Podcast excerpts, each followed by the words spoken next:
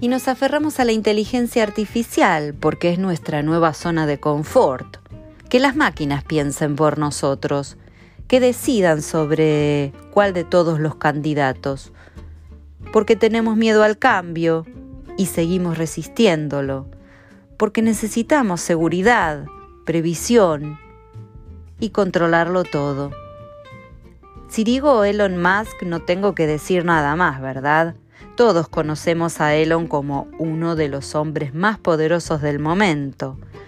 Por si acaso no escuchaste sobre él, te cuento que es un programador, físico y empresario, un multimillonario nacido en Sudáfrica, pero nacionalizado canadiense y norteamericano, fundador de empresas como PayPal, OpenAI, Tesla, SpaceX y Solar City, que fue nombrado el hombre más rico del mundo en el año 2021.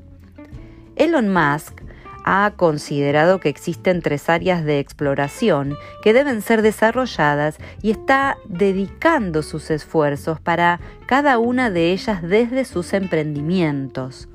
Las áreas a las que refiere son los avances tecnológicos e Internet, la conquista del espacio como medio de preservación de la raza humana, donde se ha propuesto como meta llevar una nave tripulada a Marte para el año 2030 y el desarrollo de la energía renovable para dejar de lado los combustibles fósiles. Te cuento que este prolífico empresario con una gran visión de futuro, viene analizando algo muy interesante sobre Internet y los algoritmos que nos construyen una realidad en la que quedaríamos atrapados.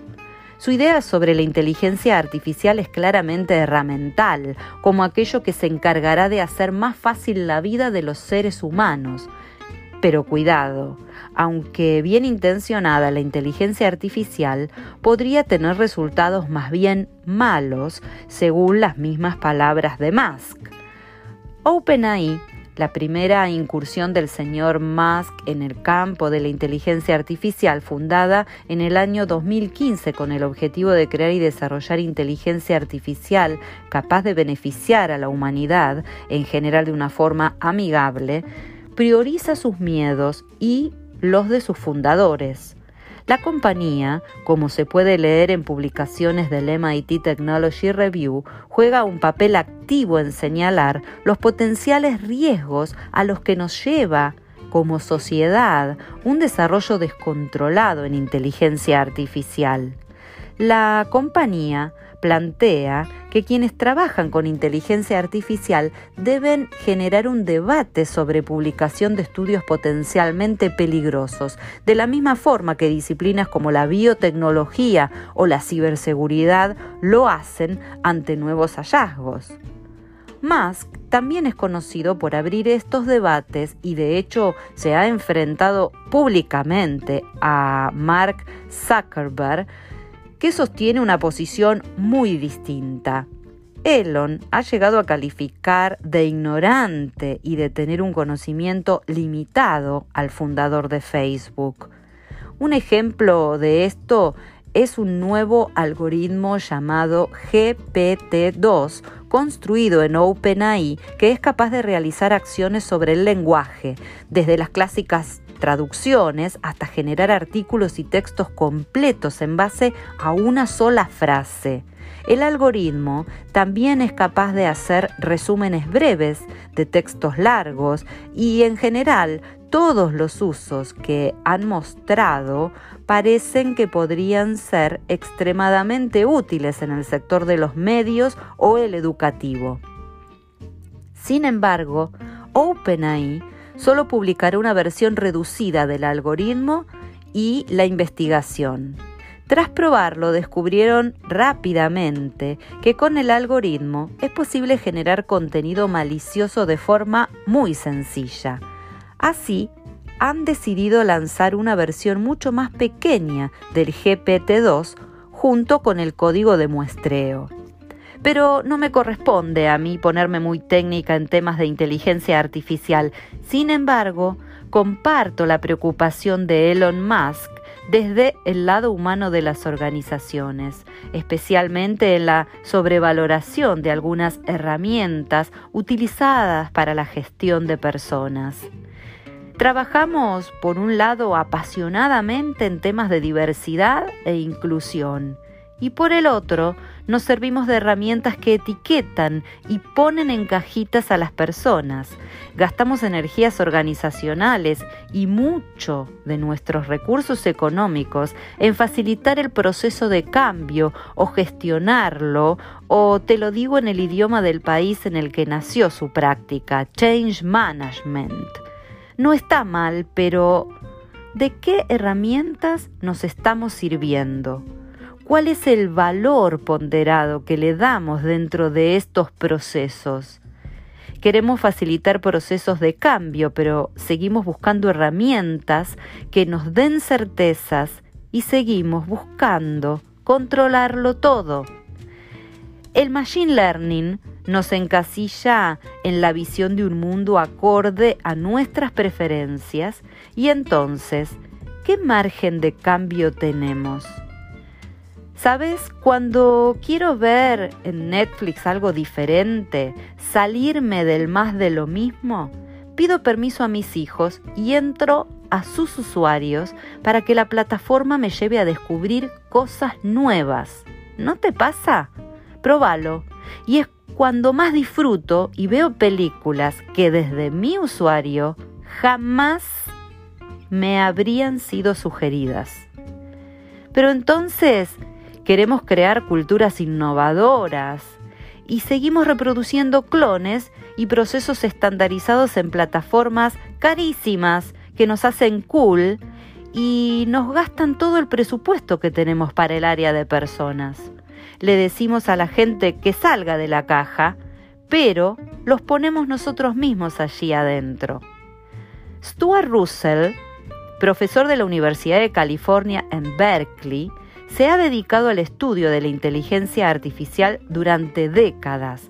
También es uno de sus críticos más conocidos, al menos el modelo de inteligencia artificial que todavía ve como estándar en el mundo. La principal preocupación de Russell es la forma en que sus desarrolladores humanos han programado este tipo de inteligencia.